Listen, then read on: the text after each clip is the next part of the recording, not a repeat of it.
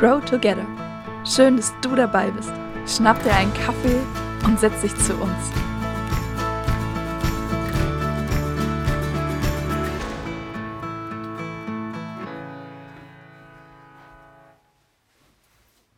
Hey, cool, dass du dabei bist bei unserem Grow Together Video Podcast.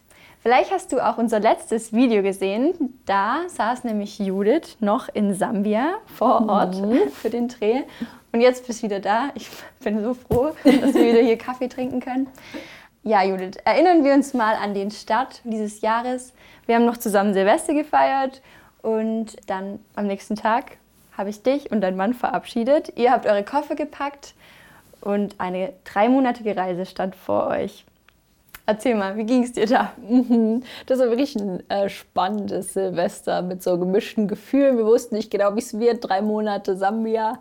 Ähm, das ist so entstanden, dass die Liebenzeller Mission als Arbeitgeber quasi gefragt hatte, ob wir uns vorstellen könnten, mal ins Ausland zu gehen, um dort die Arbeit kennenzulernen, das Projekt, die Leute, einfach zu sehen, wie funktioniert es auch im Ausland. Und ja, das war so die Idee dahinter und natürlich viele Fragezeichen am Anfang es ist mehr als ein Urlaub, aber ja, war sehr spannend auf jeden Fall. Ja, ich erinnere mich auch voll an so viele Gespräche, an Spaziergänge mit dir, als wir so viel darüber gesprochen haben, wie das wohl wird in Sambia und dass das so spannend ist und so viel auch ungewiss ist. Aber du hattest ja trotzdem auch Punkte, die dich da hingezogen haben, die, also die euch als Paar so ja, entscheiden lassen haben, da gehen wir hin, das machen wir. Mhm. Also da kam natürlich ganz viel zusammen. Aber was mich von Anfang an so begeistert hat, war so die Perspektive zu haben, wir haben, sind da ganz raus aus dem normalen Alltag. Wir machen da einfach was ganz Neues. Auch so als Ehepaar mal so ein, wie so ein Abenteuer gemeinsam zu erleben. Und auch, wir hatten da ja keine spezielle Aufgabe oder mussten dann jetzt nicht irgendwie ähm, Ziele erfüllen oder so. Und das war auch, was sie gesagt haben, ist eigentlich richtig cool, ein neues Land, andere Projekte, ohne jetzt irgendeinen Leistungsdruck dahinter. Ja. Das sind schon alles Punkte gewesen, wo wir direkt gesagt haben, das sind schon, das ist richtig nice. Ja.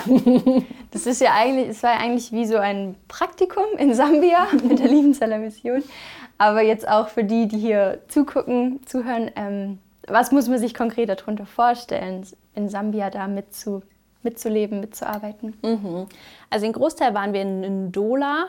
Ähm, das ist die zweitgrößte Stadt dort. Ähm, es war ein Projekt, was mich oder was uns von Anfang an echt begeistert hat, weil das so ganz gezielt den Nöten vor Ort begegnet. Ja. Und zwar gibt es drei Schwerpunkte in diesem Projekt. Das ist einmal Farming, also zu überlegen, wie können wir die Leute vor Ort unterstützen im Bereich Landwirtschaft, damit sie einfach keinen Hunger haben. Ähm, dann gibt es eine große Library, also eine ähm, Bücherei, wo die Studenten und Schüler hinkommen können, weil sie halt oft kein Geld haben, sich Bücher zu kaufen, mhm. um dort ähm, Ruhe zu haben, zu lernen und sich Bücher zu leihen. Und der dritte große Punkt ist Sport. Einfach, dass die Leute oder die Jungs ähm, hauptsächlich Jungs von der Straße wegkommen, zusammen Sport machen, zusammen Erfolge feiern können. Die sind ja richtig in der Liga, was Fußballspiele und Basketball angeht. Ja, das sind so die drei großen Themen. Mhm. Dort waren wir dabei und sind einfach mitgelaufen, haben unterstützt, wo wir konnten. Und dann waren wir noch in Lusaka, das ist die Hauptstadt, und waren dort bei einer Kirchengründung dabei. Das ist ein Team aus einem sambischen Ehepaar und einer deutschen Familie. Und Dort durften wir einfach auch mit der Familie wohnen. Es war wirklich auch sehr spannend, weil die Mayas schon seit 15 Jahren, meine ich, seit 15 Jahren schon dort im Land leben und natürlich auch mal einen ganz anderen Blick auf Kultur und sowas haben, weil sie halt schon so lang und da schon so, so tief drin sind. Mhm. Also voll cool, da immer wieder von dir jetzt gehört zu haben, was da für Projekte laufen, was da vorangeht. Ähm, das waren so die Sachen, ähm, wo ihr mitgemacht habt. Aber jetzt ist ja die Frage, wie war es denn jetzt rückblickend? Welche äh, Sorgen haben sich vielleicht bestätigt, aber was waren auch die Sachen, die dann doch ganz anders kamen? Mhm. Also es war wirklich schon sehr gemischt und natürlich auch herausfordernd. So, wir haben in so einem kleinen Haus gewohnt ähm, mit sehr, sehr vielen Kakerlaken, mit einem Plumpsklo, mit äh, ja, in, in einer Kultur, wo gerade so das Frauenbild ganz anders ist, als wir es hier so in Deutschland gewohnt sind.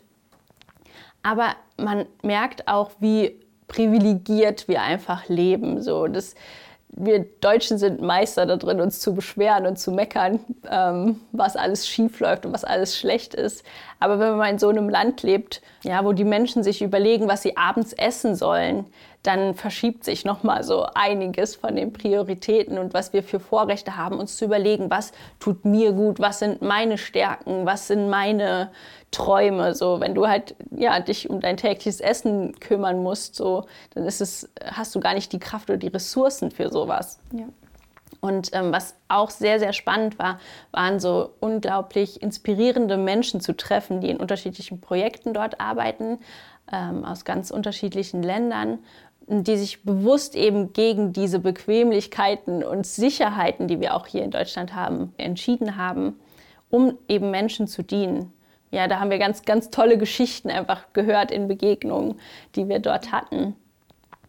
Und genau auch zu überlegen, das war eine ganz andere Kultur, aber was was kann ich von dieser Kultur denn lernen oder was möchte ich mir mitnehmen von dieser Kultur? Und da war zum Beispiel diese Beziehungsorientiertheit, dass egal, ob du auf ein, irgendein Amt gehst und irgendwelche Stempel und Unterlagen brauchst, du nimmst dir mindestens eine halbe Stunde mehr Zeit, um vorher zu reden über äh, die Familie und über das Haus und über alles, was so außenrum noch, was es so gibt. Mhm. Ähm, einfach weil es wichtig ist, Beziehung zu pflegen und Beziehung so einen hohen Stellenwert hat. Das ist auch so was, wo ich denke, das ist, davon können wir lernen, so. Da sind wir oft so zielorientiert und ja. Auf jeden Fall.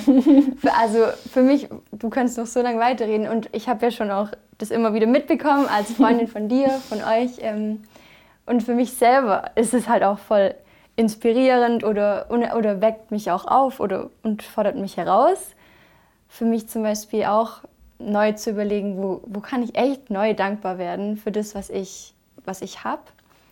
Und gleichzeitig auch, wo ist dran, dass ich immer wieder meine Komfortzone erweitere und da mutig bin. Ja, das sind so Aspekte, die für mich total ja, herausstechen, wenn du so erzählst. Du hast ja auch aber voll viele Learnings oder so konkrete Dinge, die du dir mitnehmen wolltest jetzt wieder nach Deutschland. Was ist es zum Beispiel? Mhm. Ja, tatsächlich haben Nick und ich uns eine große Liste gemacht, als wir in der Quarantäne waren und ähm, haben sehr viele Sachen aufgeschrieben, eben auch ähm, im Hinblick darauf, dass man sowas schnell vergisst. Ja. Ähm, ja, das sind unheimlich viele und unterschiedliche Sachen, aber eine Sache, die ist mir ähm, ganz, ganz bewusst geworden oder ganz wichtig geworden und das ist auch was, was ich äh, mir mitnehmen will und was ich mir besonders erhalten will, und zwar dieser ähm, diese Gewissheit, ich glaube an einen Gott, der mich versorgt, der mit mir geht, der ist mit mir durch diesen Prozess vorhergegangen.